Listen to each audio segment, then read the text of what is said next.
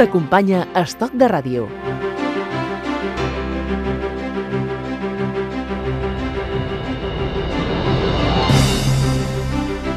Avui, Quim Ortí, parlem de pensions. Així és, el debat al voltant de les pensions s'ha tornat amb força, i no només en el terreny polític o els mitjans de comunicació. Aquest debat s'ha convertit en protesta als carrers de Catalunya i de la resta d'Espanya dels jubilats i pensionistes que reclamen que les prestacions que reben garanteixin el manteniment del seu poder adquisitiu. Les successives reformes del sistema de pensions han fet que aquestes només pugin un 0,25% o el que és el mateix, la seva pràctica congelació. El sistema públic de pensions és insostenible si no es fan les reformes que planteja el govern espanyol. Hi ha alternatives? Per parlar de les pensions ens acompanya avui a Estoc de Ràdio el coordinador d'economistes davant la crisi, el senyor Emili Ferrer. Senyor Ferrer, benvingut.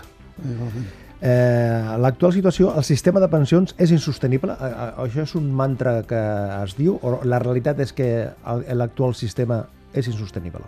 Jo penso que és, eh, és molt mantra que sigui insostenible. El sistema de pensions és a més els discursos polítics que s'estan fent entorn de coses que incideixen en les pensions són absolutament contradictoris. Estem sentint en aquests moments doncs, que hi ha opcions polítiques que encara estan amb la disminució de la pressió fiscal, la disminució dels impostos, i alhora diuen que no hi ha diners per les pensions. És a dir, les dues afirmacions alhora són im- impossibles de fer. Eh? El problema de les pensions no és un problema d'accés de, de despeses, després ho podem comentar més àmpliament, sinó que és un problema d'ingressos, un problema de com estan estructurats els ingressos, que els ingressos que tenim, el sistema d'ingressos a les pensions, a la financiació, és diferent, per exemple, del de França, del d'Alemanya o del d'Itàlia, en el que no hi ha cap problema per finançar les pensions. Quan es diu que l'envelliment de la població, l'augment de l'esperança de vida, la crisi, l'atur, tota aquesta combinació de factors eh, posen en perill les pensions? No, no l'haurien de posar en perill, a pesar de que aquests factors són certs. És dir, hi ha un procés d'envelliment de, de, de, la, de la població i, i que és degut a un, un procés d'esperança de vida. Per exemple, l'esperança de vida als 65 anys entre els homes i les dones eh, ha augmentat moltíssim. Les dones sembla que són 28 anys i els homes 18 mm, és menys.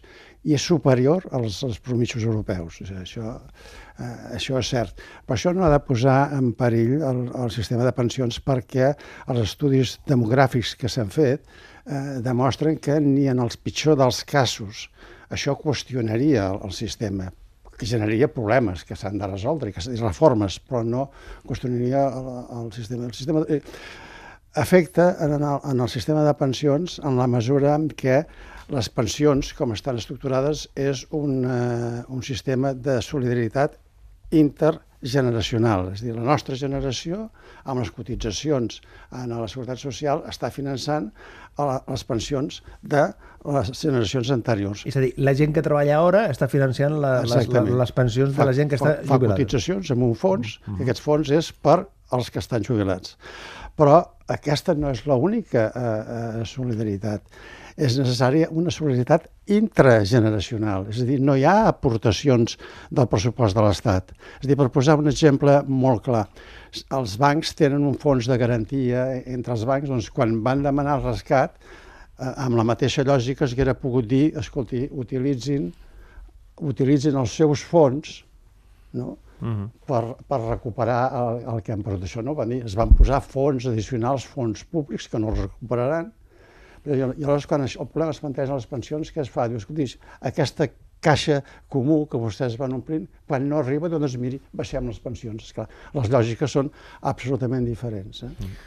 Eh, el fons de reserva de, la, de les pensions s'està esgotant. Com s'arregla això? Quina solució Bueno, Es pot és, és, cert, s'ha 69.000 milions s'han tret del fons de reserva La guardiola de les pensions que diuen, Exactament, la guardia de les pensions. I eh, per què s'han utilitzat aquests diners per altres finalitats que no és exactament això, per polítiques d'ocupació, però no són finalitats de les pensions. I a més hi ha una pressió que no s'ha d'oblidar, que és la de la bonificació de, a, a la Seguretat Social dels contractes de treball.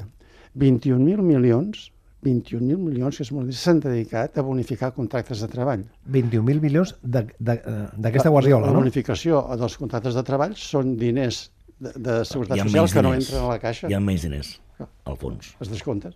Per tant, això contribueix a aquest dèficit i que són teòricament per crear ocupació, cosa ocupació estable, que no ha passat, el que ha passat és que s'ha canviat ocupació estable per ocupació temporal. I per una raó eh, eh, eh, bastant senzilla, és a dir, mm, amb criteris econòmics, mm, difícilment una, un empresari que vulgui contractar eh, treballadors, contractarà treballadors que no necessita només perquè tenen bonificació. Això fora una uh, actuació il·lògica des d'una perspectiva econòmica. No? I al contrari, si necessita aquells treballadors i té una demanda certa, estarà disposat a contractar-los sense, uh, sense bonificació. Per tant, amb un efecte neutre sobre l'ocupació, s'han tret, en aquest cas, per exemple, 21.000 milions que han desaparegut de la caixa de pensions. I a més, aquest any la Seguretat Social s'endeutarà en 15.000 milions d'euros precisament per pagar les pensions. Mm. Es tornen a endeutar. Sí. sí 21.000 milions menys de cotitzacions i 15.000 milions més de deute. Sí, o sigui, un panorama sí. negre. Com, com que va ser la caixa, doncs s'han de, de, de, crèdits. I aleshores, la solució, insisteixo, és eh, hi han mesures, la solució ha d'anar en dues línies. Una, eh, per eh, augmentar les, la, el fons de cotitzacions de, de, de la Seguretat Social, que això s'ha d'augmentar, però per afegir aquesta nova eh, financiació que, no exist, que existeix en altres països europeus i aquí no tenim. Eh, hi ha una proposta que ha fet el PSOE d'implantar dos impostos finalistes per finançar les inversions, eh, perdó, les subvencions. A, a França o Alemanya o Itàlia, el 25% del cost de les jubilacions públiques es finança per un impost que a més a més és un impost finalista en aquest cas. Aquest impost... és el camí? Aquest és el camí? Eh, és una peça clau, si no, sense, sense això no... no és, és el que em deia jo abans, la generació, la, la solidaritat intrageneracions. Eh? És dir, la, la que tenim ara és la solidaritat entre dues generacions, però és necessari que, la generació, que en la mateixa generació les rentes més elevades i les diferències, que que els podem comentar, que són escandaloses les diferències, les desigualtats eh, de renda a Espanya en relació a la comunitat econòmica europea, en la mateixa generació les rendes més altes no contribueixen i, i aquesta contribució s'hauria de fer com es fa en altres mm. països. Insisteixo, fins al 25% del total de les pensions es paga via impostos.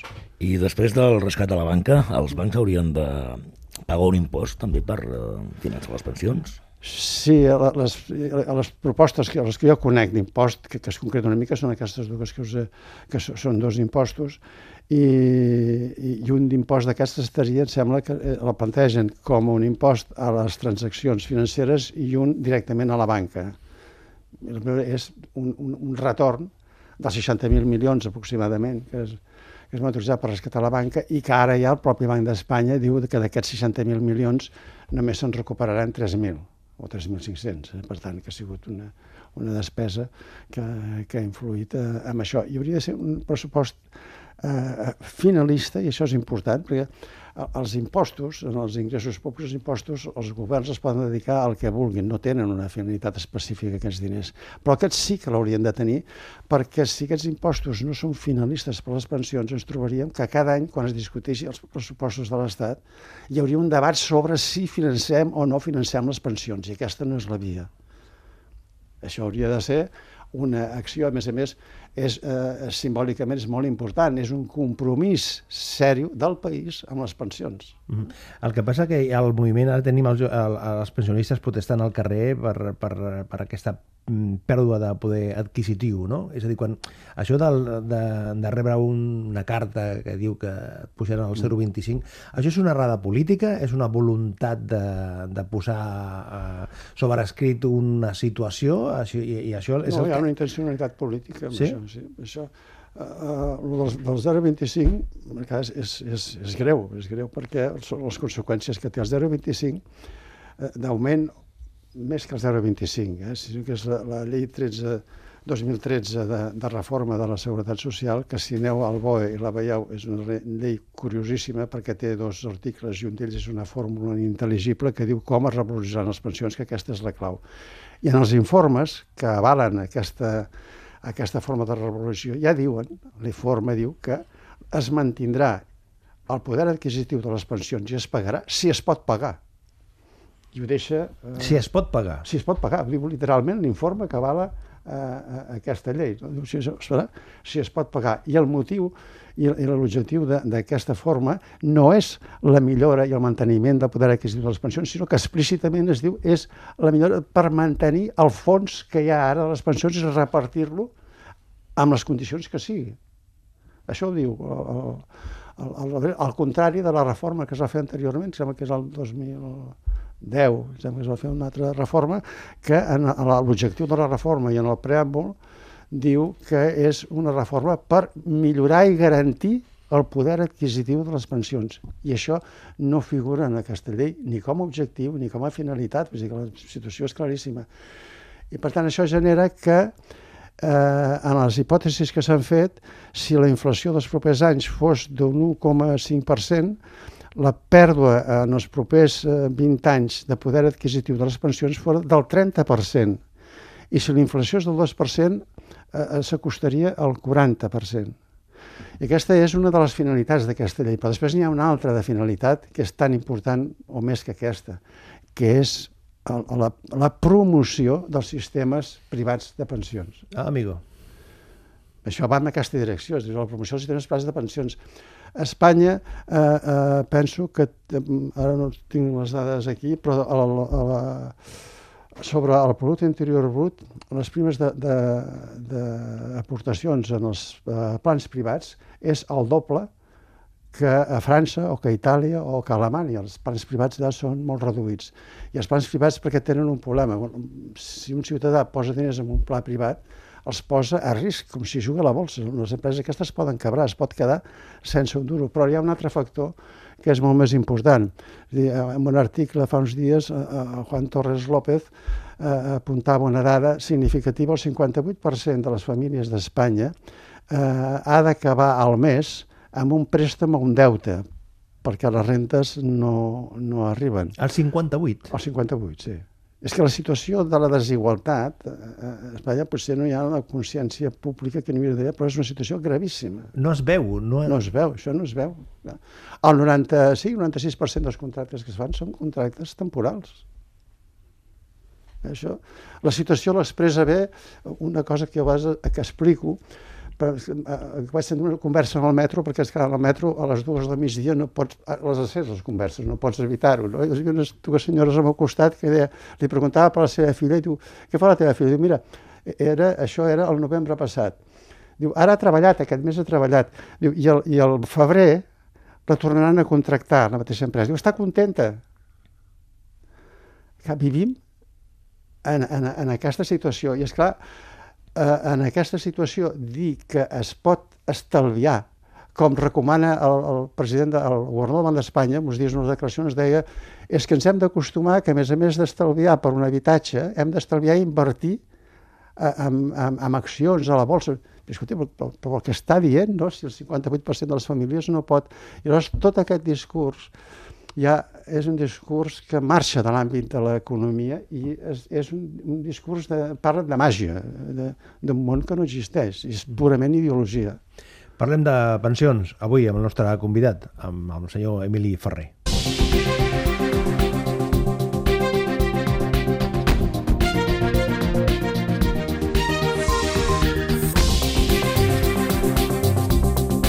A Estoc de Ràdio parlem de la vida. Pel que deia abans, eh, senyor Ferrer, eh, el tipus de contractació que té la gent que està treballant ara, es, eh, eh, pel tipus de contracte, pel nivell salarial, això és un element condius, que condiciona la disponibilitat Totalment. econòmica. Totalment. I per tant, que per una, hi ha diverses condicions per sortir de, d'aquesta situació.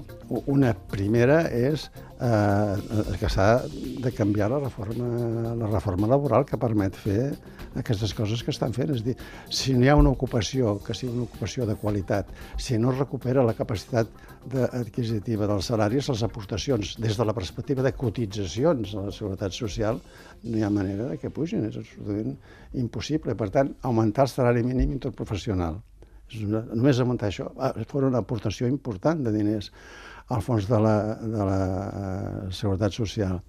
Una altra uh, uh, aportació, encara que és indirecta, fora el que comentàvem abans, eliminar les bonificacions, que tenen un cost zero, només serveixen per finançar les comptes milions, de les empreses. No? 21.000 milions, no? 21.000 abans, milions, no? Sí. clar. I l'altra és una situació eh, que també no, no té massa explicació i és que les cotitzacions a la Seguretat Social tenen un topall de salari que s'acaben els 3.500, 3.600 euros.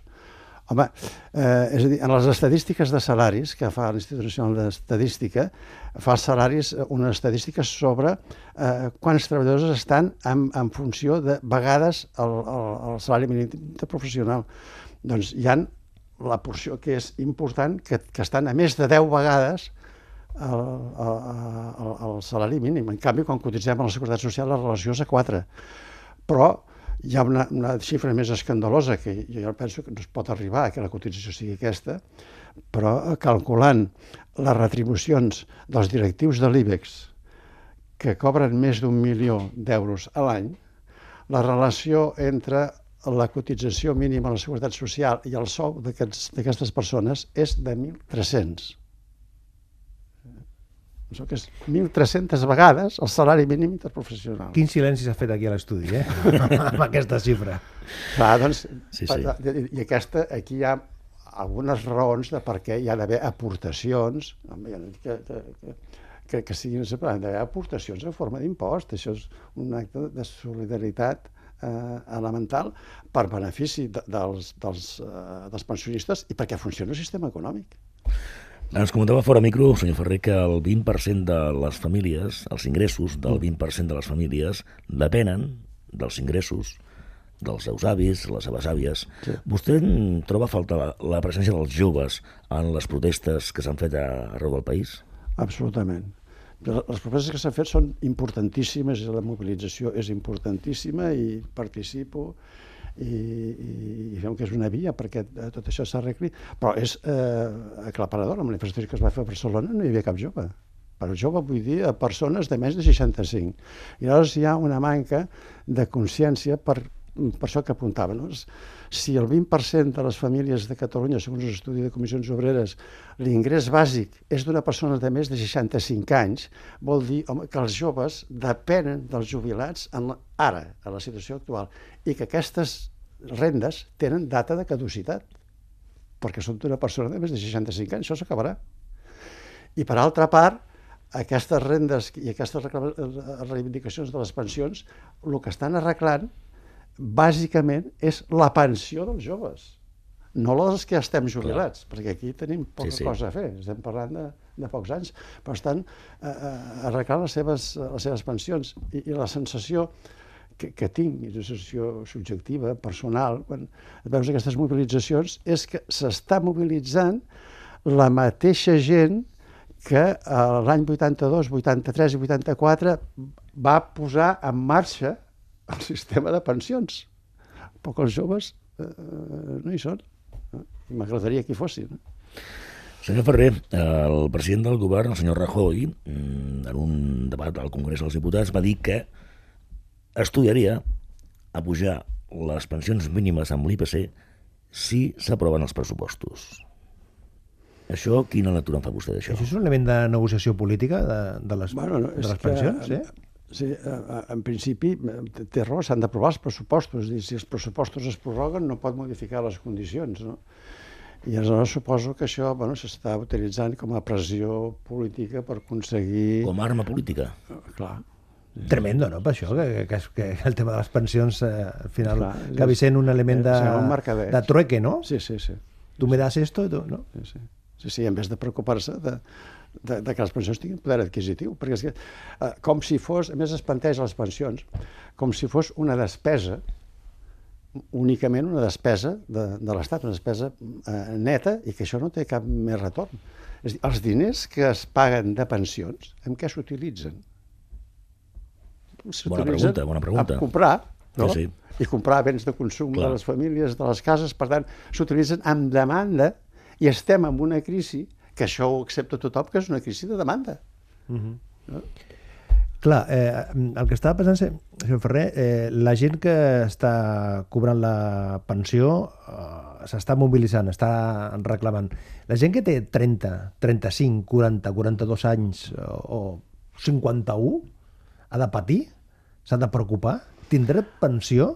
Perquè parles amb els companys, Home, amb, amb si els seguim amics... així, sí. Llavors què? Què han de fer? Eh, un pla privat o pressionar políticament? O... Sí, el que han de fer, el que han de fer és, és bastant senzill, és dir, disfrutaran, amb sort, d'un contracte de treball que serà de 3 hores la setmana i veurem quines setmanes i, i definit, ja sabem com serà aquest contracte, es treballant, treballant precari, no sabem si tenen diners a la seva però el, el, el, el governador d'Espanya insisteix que, siguin, que tinguin cura, que no s'ho gastin tot, que inverteixin pel seu futur. Jo no veig com eh, un treballador amb, amb precari pot estalviar els diners suficients com per viure els 30 anys últims de la seva vida. I per això es diu això és una barreja d'ideologia i de màgia, però, però que no té res a veure amb l'anàlisi econòmic. Això forma part d'una o sigui, altra reflexió. El que està dient vostè és que els números surten. Sí, clar. Els números surten. És, és, és de, depèn que es faci... Si fan les reformes. És ah. no és un problema que sigui eh, insostenible és un problema que no es fan les reformes que s'haurien de fer. Només fora insostenible el sistema de pensions, penso que en el cas de que fos insostenible el sistema econòmic, de que entréssim en una crisi de tot el sistema, llavors això podria... Però si es prenen les mesures... Home, hem de tenir en compte, per exemple, que... Eh, eh, no, recordo les xifres... No, no dono xifres de, de memòria perquè de vegades pots equivocar. Però eh, la proporció de la despesa en pensions d'Espanya en relació a la despesa de, de, en pensions de França, Itàlia o Alemanya, hi han 4 o 5 punts de diferència en percentatge sobre el producte interior brut. Per sota. Per sota. Sí. Per tant, això es pot córrer.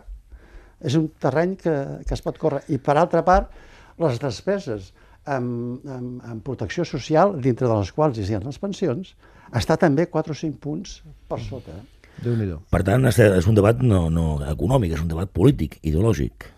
Sí, sí, problemes econòmics, el, no, el debat, que hi hagi la capacitat pensions. política sí, sí. de fer les reformes que són necessàries, i que són necessàries solament en, en, aquesta, en aquest àmbit. Per exemple, unes uh, xifres que possiblement són, són poc uh, conegudes és que si uh, equilibréssim la pressió fiscal d'Espanya a la mitja de la zona euro, no ens poséssim per sobre, no? a, a la mitja, recuperaríem 90.000 milions d'euros. Això a banda del frau fiscal, no? Com? A banda del frau fiscal. A banda del frau fiscal. Llavors, recuperaríem 90.000 milions d'euros i les pensions, el cost de les pensions de jubilació és entorn de 100.000 milions. déu nhi eh? Només posant-nos mm -hmm. al promig, no, no, no que tingués una pressió fiscal molt elevada, no? només que féssim això. 90.000 milions. Hem de tenir en compte que la, la despesa de sanitat de tota la sanitat del país són 80.000 milions i la despesa en educació són 40.000 milions. El que es podria fer si es regularitzessin coses mm, senzilles de dir, o entenc, eh, complicades de fer políticament. Reflexions en torn a la situació de les pensions que ens fa el coordinador d'economistes davant la crisi, el senyor Emili Ferrer pensant, pensant que, clar, la gent que està sortint al carrer ara, els eh, jubilats, els pensionistes, van ser la gent que als anys 70 sortia al carrer demanant llibertat, i buscant, buscant, hem trobat aquesta cançó de La Bordeta, que diu que somos árboles... Como esos viejos árboles batidos por el viento que azota desde el mar. Si ens convoquem d'aquí un any, la situació, la situació serà més eh, optimista, senyor Ferrer, creu vostè? Sí? Bueno, jo, jo, això de, de, del futur, dedico molts esforços i és agotador a orientar-te a saber què passa. A veure què és, què és el que passa. Gràcies per compartir aquesta estona amb nosaltres. Gràcies a vosaltres. Hundiendo en las palabras las huellas de los labios para poder besar. Tiempos futuros y anhelados, de manos contra manos, izando la igualdad. Somos como la adoba contra el tiempo la sombra del hogar. Hemos perdido nuestra historia, canciones y caminos en duro batallar. Vamos a echar nuevas raíces por campos y veredas